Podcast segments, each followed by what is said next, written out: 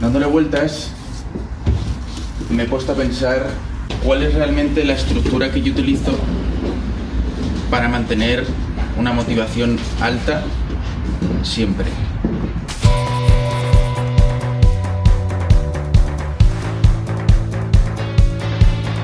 La clave para poder crecer personal y profesionalmente es que a pesar de estar en tus momentos más bajos, poder seguir manteniendo siempre un alto nivel de motivación.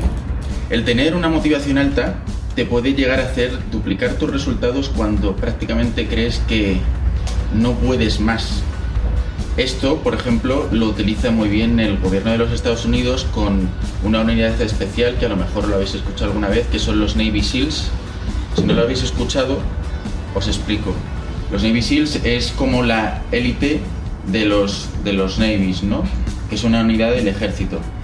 Cuando vas a entrar en los Navy SEALs, lo que hacen es que pasas unas pruebas súper, súper duras en las que te hacen dar el máximo de ti. Y cuando llegas al máximo, el resto se van y solamente queda la élite.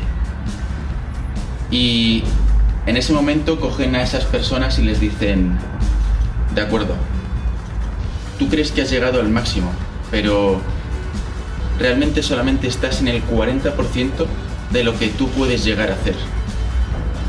Y les consiguen llevar en seis semanas a duplicar los resultados que habían llegado a tener cuando creían que no podían conseguir más.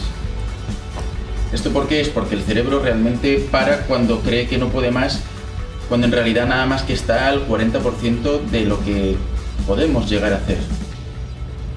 Es el cerebro, pues engañándonos a nosotros mismos para, pues bueno, para protegernos, ¿no? Porque estamos haciendo un sobreesfuerzo, creemos que estamos haciendo un esfuerzo demasiado grande, cuando en realidad no es así. Podemos dar muchísimo más de nosotros mismos. Siempre es igual. La motivación nos puede hacer pasar de, de 0 a 100 y duplicar cuando realmente nosotros pensamos que no podemos llegar a, a duplicar nuestros resultados. Y yo personalmente el sistema que utilizo para poder conseguir estos niveles de motivación y poder dar más cuando realmente yo creo que no puedo dar más es esto. Lo primero, tenéis que tener un propósito. Levantarse por la mañana y que pasen los días y no tener un propósito en la vida nos lleva a ir dando vueltas y no sabemos cuál es el nuestro punto B al que queremos ir. No sabemos que estamos en un punto A y queremos ir a un punto B, vamos a ir un poco pues a la deriva, ¿no? No vamos a saber qué es realmente lo que nos mueve a nosotros en nuestro día a día. Para saber cuál es nuestro porqué,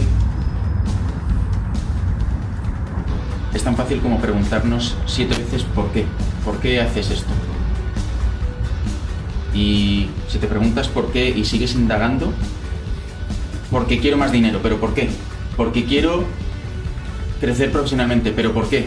Y, si acabas preguntándote por qué siete veces y profundizando, encontrarás cuál es tu motivación real y lo que te hace levantarte cada mañana y eso será lo que os haga estar arriba en los momentos más bajos. El recortar, ¿por qué?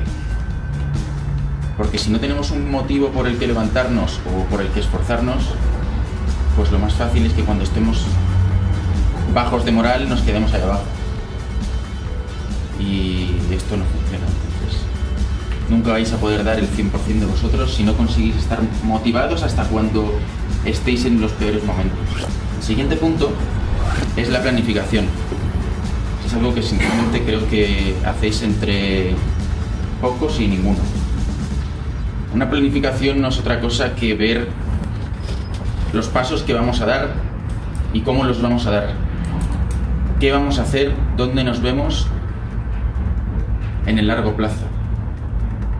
¿Dónde queremos ir? ¿Cuál es nuestro punto B? ¿Dónde queremos llegar?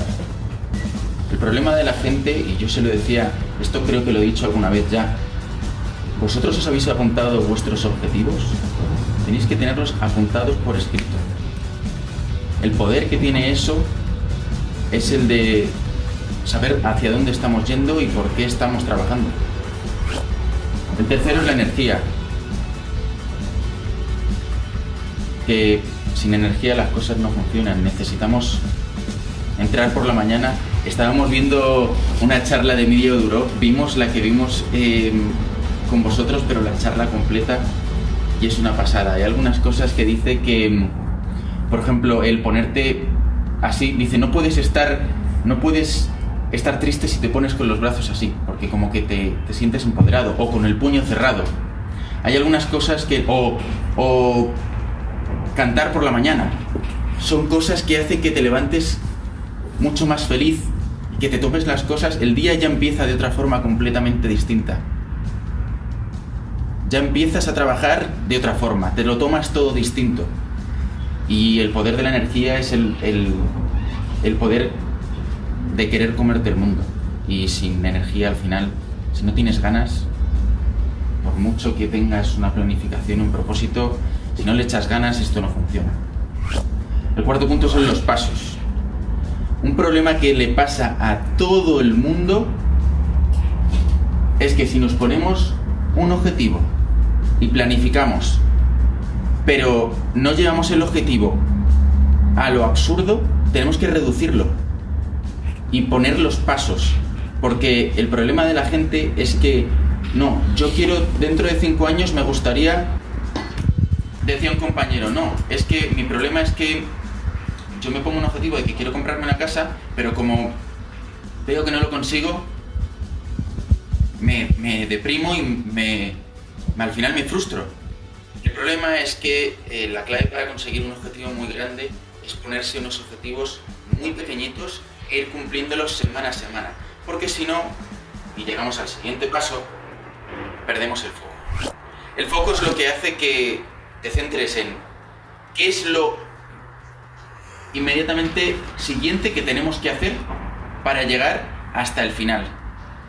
El problema es que si tú quieres llegar a ganar lo que sea, primero tienes que empezar por el siguiente punto.